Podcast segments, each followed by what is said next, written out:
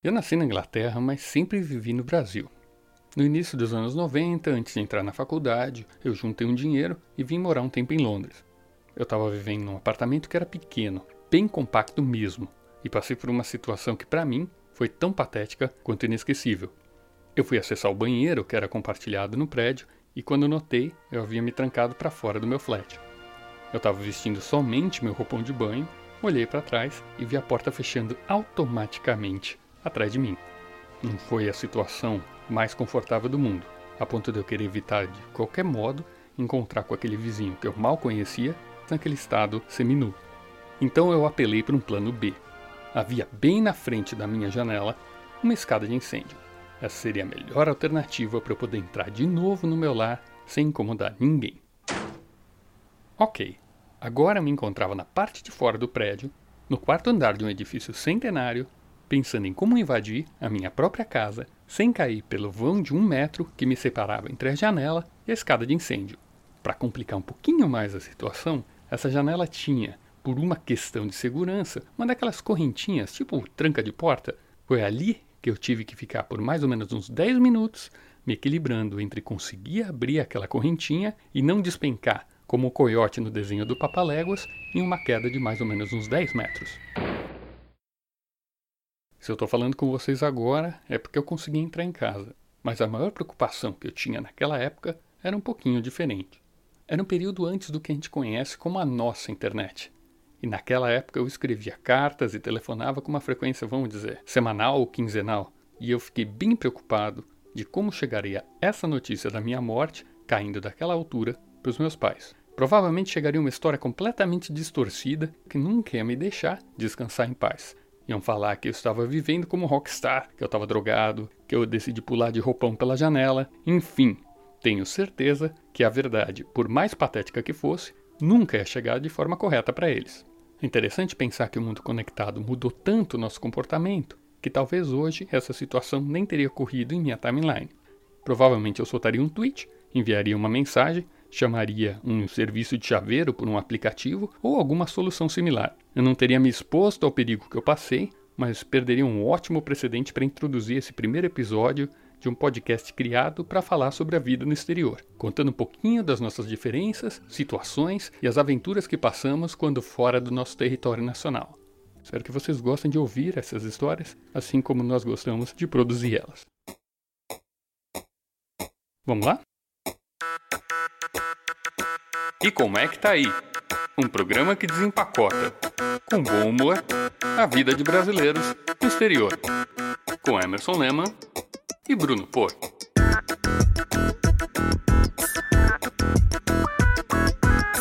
Bruno Porto, bem-vindo ao nosso episódio número 1. Desculpa a bagunça, desculpa qualquer coisa. Como é que está aí na Holanda? Olha, aqui tá frio, hein? É.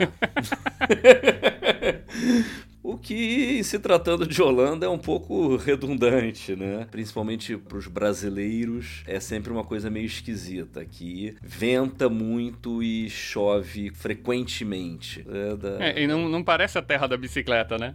Se você parar para alguém que é do Brasil, sempre que eu ia sair de bicicleta, falava: "Ai, mas e quando chove?" Eu falava: "Pergunta isso para um holandês para saber o que, que, ele vai te falar, né?" Pois é, você vê que começa agora a diminuir a quantidade de bicicletas que você tem na rua, não por conta da chuva, mas por conta do vento, que se pegar de jeito, leva, derruba, enfim, tem tem tem de tudo aqui. E como é que tá aí em Londres? Aqui, não vou te dizer que a gente tá numa distância pequena, né? Então não vou te dizer que tá uma ilha tropical, só posso dizer que tá uma ilha. Cada dia mais ilha, né? Com a história de Brexit aumentando também. Eu acho que o maior problema que você tá tendo e eu tô tendo é que a gente perdeu uma hora de luz, né? Trocaram agora o nosso horário de verão acabou. Isso. Eu acho que essa vida de vampiro que é o problema maior, não é a temperatura, mas é o fato de que daqui a pouco chega Natal, três e meia, uh, já tá totalmente escuro. Para uma pessoa num ambiente de escritório tradicional, você sai quando tá escuro, fica o dia inteiro, você talvez veja um pouco de luz durante seu almoço, se você não comer na sua mesa, e vai acabar uh, saindo também no meio das trevas, o que dá aquele cenário clássico de filme de vampiro, mas a gente fica um pouco apertado. Bem, Hoje eu vou começar com a nossa nova tradição, que vai estar sendo eleger um tema, fazer uma investigação sobre o assunto e trazer as nossas perspectivas, quase como terapia em grupo, de como uhum. se desenrola em cada país essas situações, certo? Correto. É, você já começou com aquele seu testemunho de túnel do tempo, é, de uma era analógica para trazer para o tema de hoje, né? Que é a vida online e offline. Isso. Então, como é que tá aí? O que, que mudou? Mudou muita coisa, né? O que, que continua, digamos, nesse nosso admirável mundo conectado? Então vamos lá. Primeira coisa que eu vou trazer para você é o fato de que o pai da internet, hoje, como a conhecemos, ele é britânico. Ou seja, teve a ARPANET, aquela coisa militar americana, em 1969. Uhum. Aquela coisa bem jogos de guerra conectando aqueles serviços de governo. Depois, passou uns dois anos, teve a Usenet, que juntava as universidades para as pessoas trocarem ideias. Mas só foi lá por 89 que o Sir Tim Berners-Lee lançou o conceito que a gente conhece de WWW, a World Wide Web, ou Rede Mundial dos Computadores, se você gostar desse termo que nunca abandonou as nossas cabeças. Ou seja, ele foi inventando aquele protocolo que também sabemos decor, o HTTP, que seja completamente com dois pontos, barra, barra, e, por sinal, ele é uh, Sir por causa dessa criação. Né? Ele foi o cara que criou essa internet que a gente conhece, o primeiro browser, a primeira página da internet, depois eu deixo o link para a gente poder ver, mas isso eu já falo que é famosa venda casada, porque ele, ele tem o direito de falar que quando eu cheguei aqui era tudo mato, né? Ele realmente chegou quando não tinha nada. Então, uh, eu acho que o grande ponto que a gente tem não é que simplesmente, ah, o cara descobriu a internet e tudo ficou ótimo aqui. Aliás, teve um tempo aqui de conexão que tudo ficou meio devagar, mas acho que o talento verdadeiro do inglês é de sempre ser early adopter. Eu acho que é uma coisa que sempre foi, mesmo quando eu estava falando dos anos 90, uh, ah, no começo, quando consideravam no Brasil uma coisa, sei lá, de playboy, o empresário, você ter um celular, Aqui você encontrava homeless usando o celular porque Caraca. era eles tinham um programa só para popularizar. Eles tinham um negócio com aparelho que seria como aqueles programas de 8 da noite até 8 da manhã, você pagava só um pulso, sim. tipo como a gente fazia para ligar sim, a internet sim. antigamente. Oh, então, internet de escada, eles... que saudade, só Isso, que não. Aquele barulhinho de alta tecnologia. E pop. Então, sempre foi tudo movido, na verdade, por causa de dinheiro. Uhum. Em primeiro lugar, o mão de vaquismo sempre foi muito atrativo para fazer as coisas popularizarem entre elas a própria mensagem de texto. Tá bom que Japão sempre é muito mais inovador e pioneiro nessas coisas, mas na Inglaterra começou a se usar muito cedo porque você conseguia mandar um bilhão de caracteres no lugar de um pulso e conseguia trazer muito mais informação sem gastar o dinheiro dessas ligações. Ou seja, sempre foi uma coisa que motivou o crescimento aqui. Eu vou te botar alguns big numbers que justamente vão levar a gente nessa progressão, uhum, tá? Vamos lá. 25% das casas aqui já tem algum smart device. Isso inclui assistentes como Google e Alexa, mas vai muito além disso. A maioria desses apetrechos que entram nas casas, eles estão vindo pelas companhias de energia. Por exemplo, você tem um termostato inteligente que está entrando na sua casa, né? Ele já cria um, um negócio que ele é ligado com Wi-Fi e ele ao mesmo tempo vai se ligando com outros gadgets que normalmente essas empresas vendem junto já até contando com, com o seu pagamento em parcelas. Entra trava, entra controle de luz, entra aqueles controles de aparelhos elétricos que normalmente você pode conectar com esses assistentes speakers que tem por aí. Ou seja, os grandes advogados que estão trazendo essa confiança para dentro dos lares dos britânicos são as empresas de energia que já fornecem gás e eletricidade todo dia para todo mundo. Ou seja, uhum. elas estão trazendo essa tecnologia que a gente está em 25%, ano que vem já está em 38% das intenções de compra. Tá. Cerca de 80% dos cafés e pubs e mercados têm suas compras feitas por contactless. Aquele que você só encosta o cartão, você pode também ter do celular, da Apple ou do Google Pay, e você paga com a conveniência de simplesmente não ter que botar senha, você não ter que botar nada. Não é agora, nesse caso, tanta economia. É muito mais uh, o fato de que você consegue fazer as suas operações de compra e da vida menos fricção, sabe? Uhum. Você já vai direto para onde você quer resolver os seus problemas. Uhum. Continua tendo aquele problema clássico de cartão de crédito de que você consegue, inclusive, perder a tua referência de quanto você está gastando facilmente. Desde o início que começou isso, há uns 10 anos atrás, o negócio foi pegando para tanto lugar que há, os últimos quatro anos isso já tem nos próprios transportes públicos. Ou seja, você já não está vendo mais dinheiro, você já não está mais guardando moedinha direito.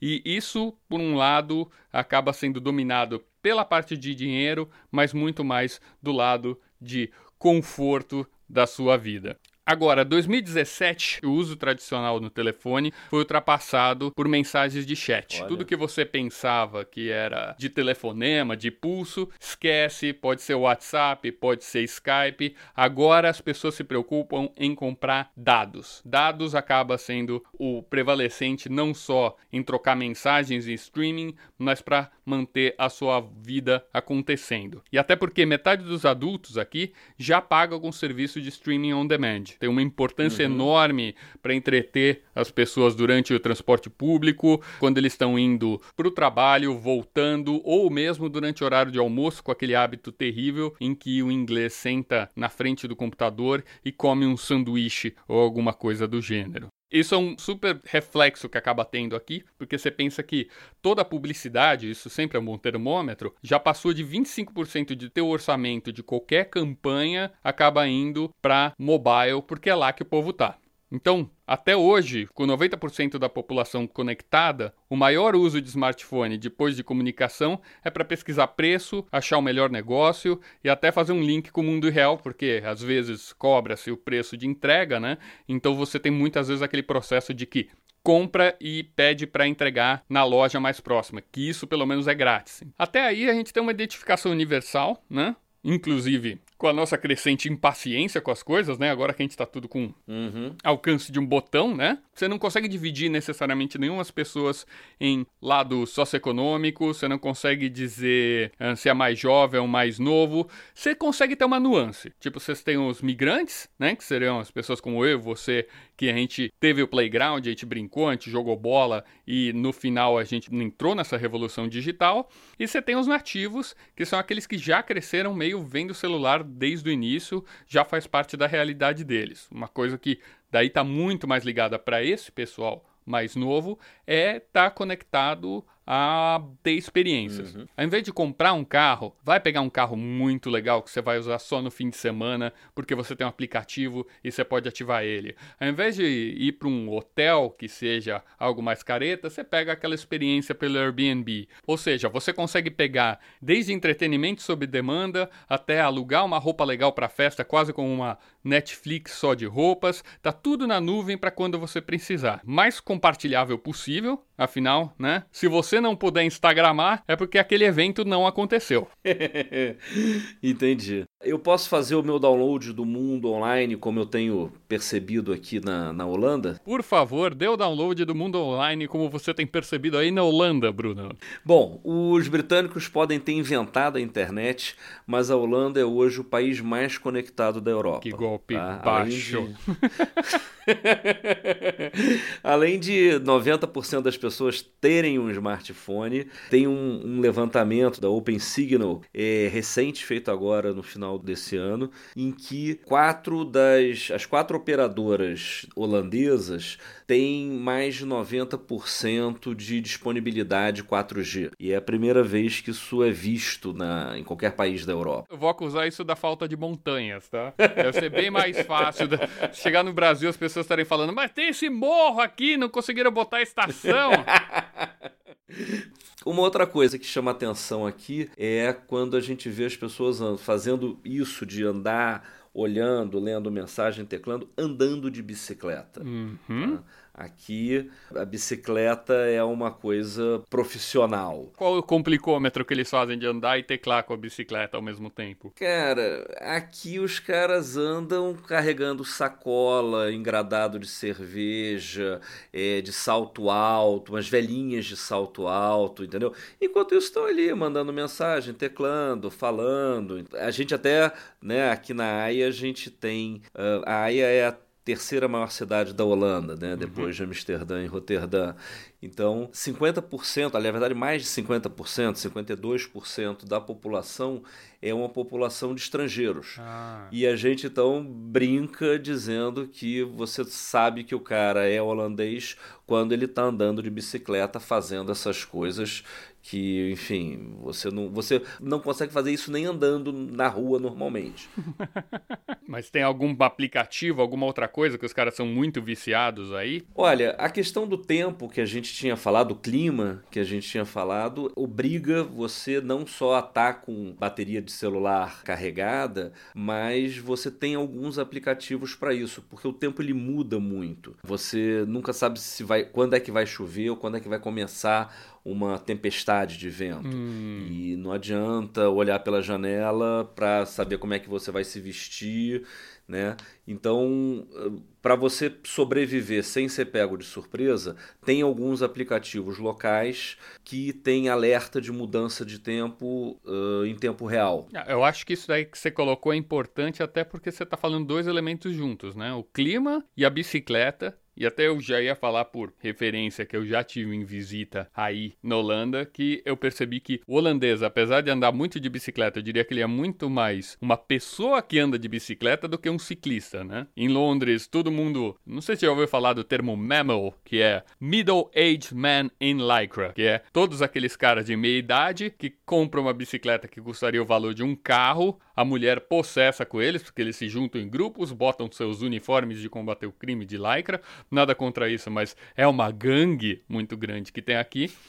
e saem todos esses caras aparamentados, enquanto Talvez a AIA seja diferente, você me corrija, mas o pessoal, por exemplo, de bike, um dos principais equipamentos da bike era a jaqueta de couro. O pessoal se isolando muito desses eventos de frio, de vento, de chuva, que eram a, os maiores inimigos deles no dia a dia. Sim, tanto que no final do ano, outubro, novembro, você já vê que as pessoas deixam de andar de bicicleta no seu dia a dia. Quer dizer, deixam, diminui-se a quantidade de bicicletas na rua, mas muito por conta do vento. Principalmente se você estiver indo para o lado oposto, né? Exatamente. O que não falta é vídeo divertido na internet de tempestade na Holanda e aí você começa a ver os caras tentando segurar a bicicleta e a bicicleta, né, pagando um Mary Poppins legal.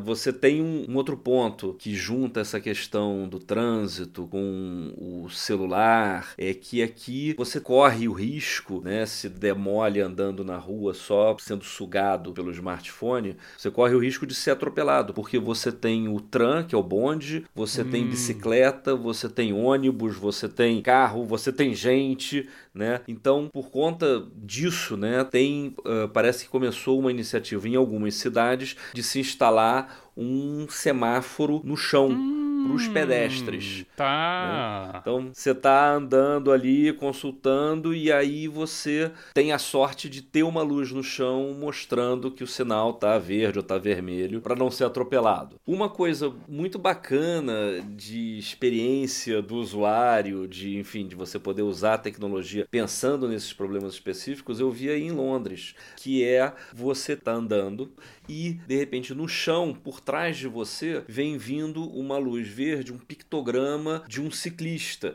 e é a bicicleta que vai te ultrapassar, que em vez de simplesmente jogar uma luz, ela tá jogando um aviso. Sim, essas são aquelas Boris Bike, né? Pegou esse nome grande aqui por causa do prefeito, mas é justamente isso. Hum. Ela tem um é como se fosse um mini projetor laser que já fica no próprio isso. guidão então, conforme você começa a pedalar de noite, aquilo já vai projetando não só um ícone para você saber tem uma bicicleta chegando, como também ela meio tá demarcando a território e a área que você tem na pista. Ou seja, se tiver Sim. um carro passando do lado, ele fala: opa, é melhor eu ficar um pouquinho longe dessa projeção aqui, porque já te dá uma breve uh, um preview de qual é a área mais ou menos que você precisa para poder estar tá pedalando com respiro. Deixa eu só voltar uma última coisinha aqui falando de aplicativo ainda. Uhum. É a gente aqui tem um. Você tem. Bom, existe a expressão go in Dutch, que é cada um paga o seu. Você pode até consumir uma comida, jantar, etc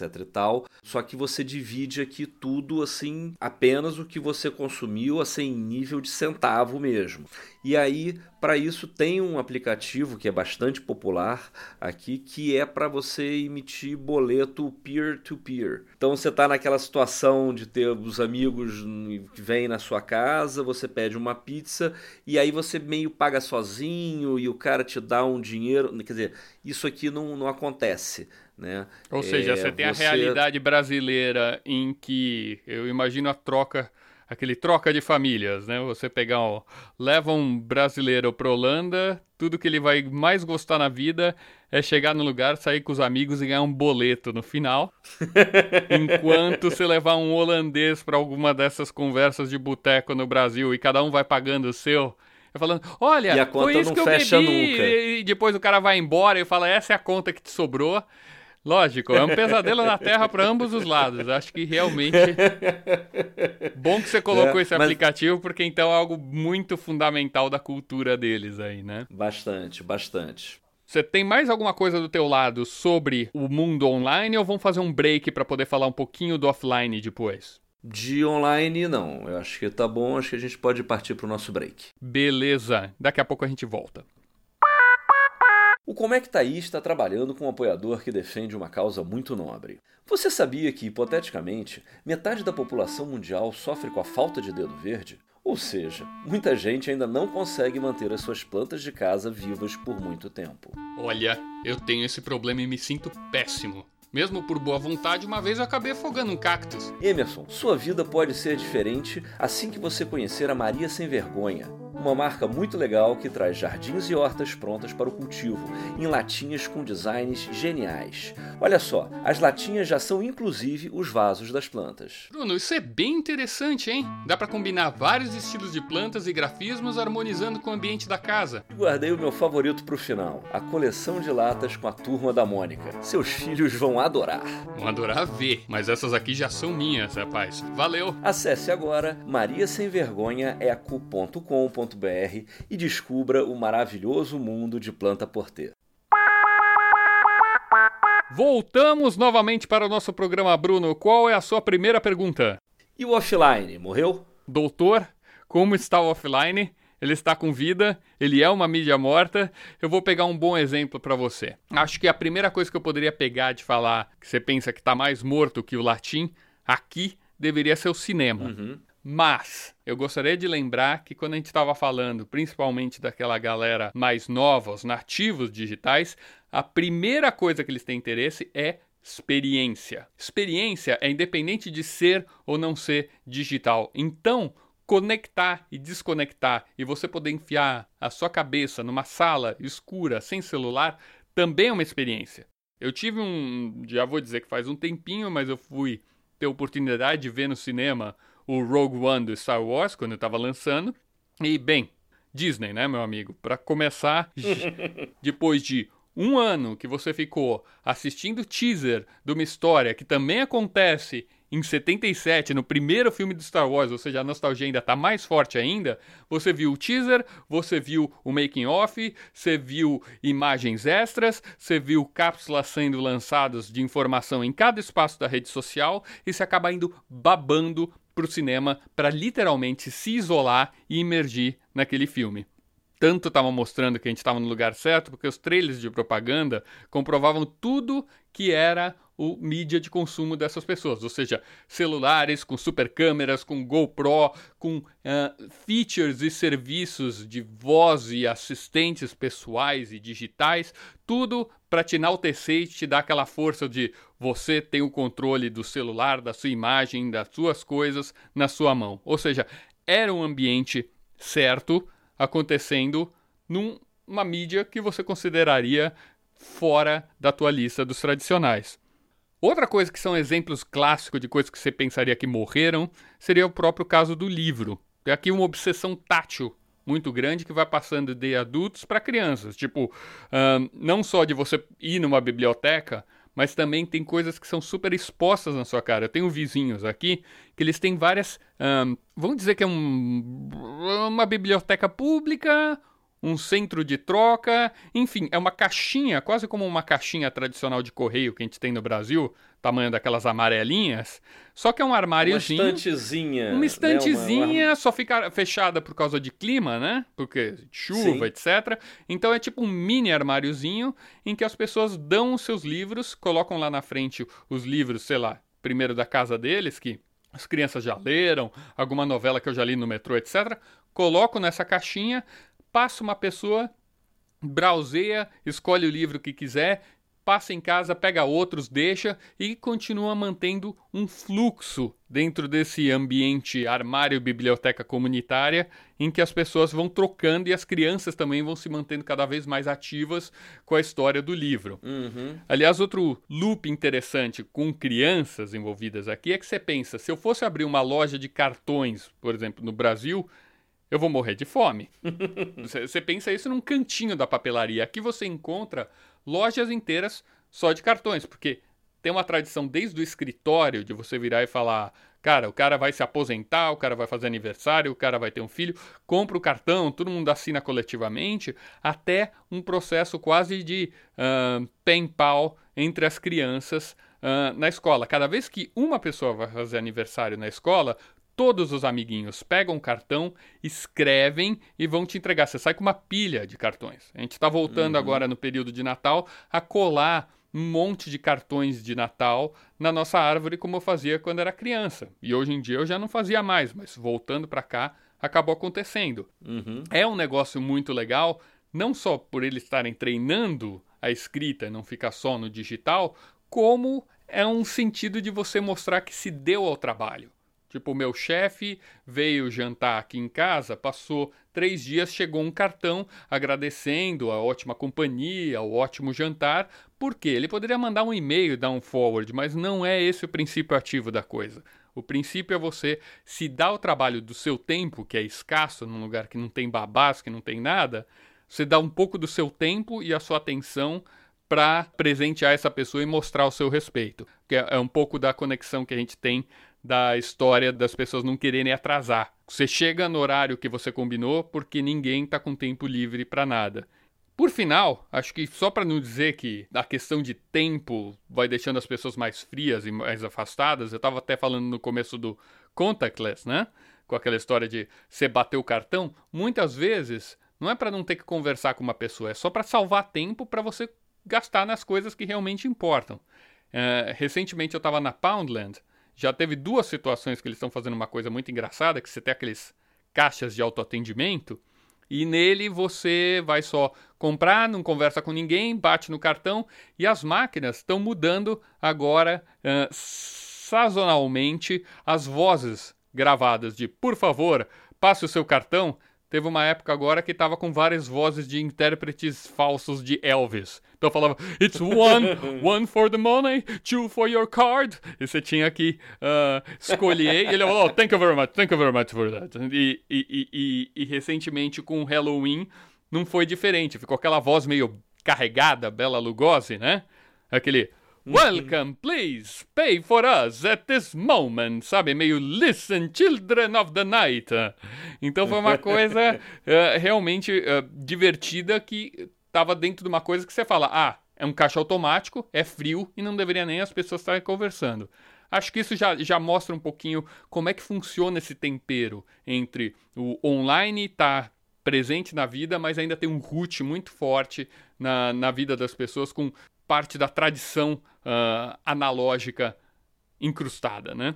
Aqui também é muito forte essa coisa dos cartões. Eu uhum. vejo papelarias uh, inteiras só de, de cartões e cartões de todos os tipos. Uh, uma outra coisa que a gente vê também presente, bastante forte, com muita saída, são calendários.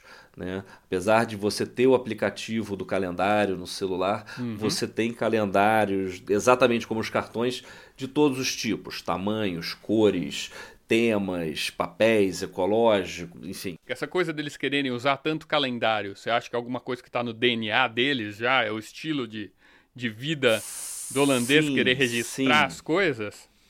Sim, o, o, holandês ele, ele é muito formal, né? Você estava falando essa coisa do inglês de ser pontual. O holandês ele é extremamente pontual, ele é extremamente pragmático, de novo, volta para aquela história de, né, de, de não ter constrangimento em dividir a conta apenas o que ele comeu. Né? Então ele marca com você às 4h15 tá? e às 4h15 que ele está te esperando entendeu? Porque às 4h45 ele vai sair porque ele já tem um negócio marcado às 4h50. Você marca as coisas, então você precisa do calendário. Você não aparece com uma cerveja na casa de ninguém, então, não, falando... Não, você... Não, não tem. Isso daí não existe. É, é...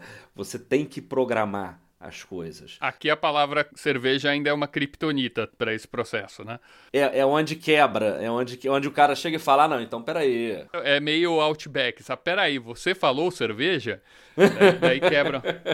É. Mas não, aí pelo visto, quanto tempo Olha, você tem que fazer com antecedência encontro com alguém? Pois é, eu assim que a gente se mudou, quer dizer, assim que estabeleceu, tinha casa, tinha telefone e tal, eu entrei em contato com, com dois conhecidos designers que mora aqui na Haia, outro em Amsterdã, e escrevi, falei, olha, olá, fulano, tudo bom? Tô aqui, tô, me mudei e tal, não sei o que. A gente podia se encontrar para um café, para uma coisa? Claro, Bruno, que ótimo que você está aqui, etc e tal por que, que a gente não marca? E aí me deu uma data, tipo assim, três semanas na frente. O outro de Amsterdã falou: pô, que ótimo, vamos então na sexta-feira, três semanas na frente. E você acha que é uma. Pô, o cara tá muito ocupado. Para mim, não, é, é o horário que ele tem. Ele tem uma coisa toda programadazinha. E eu vejo isso não apenas com os holandeses, mas com os estrangeiros que já estão aqui na Holanda há um tempo. Não é, não é nesse sentido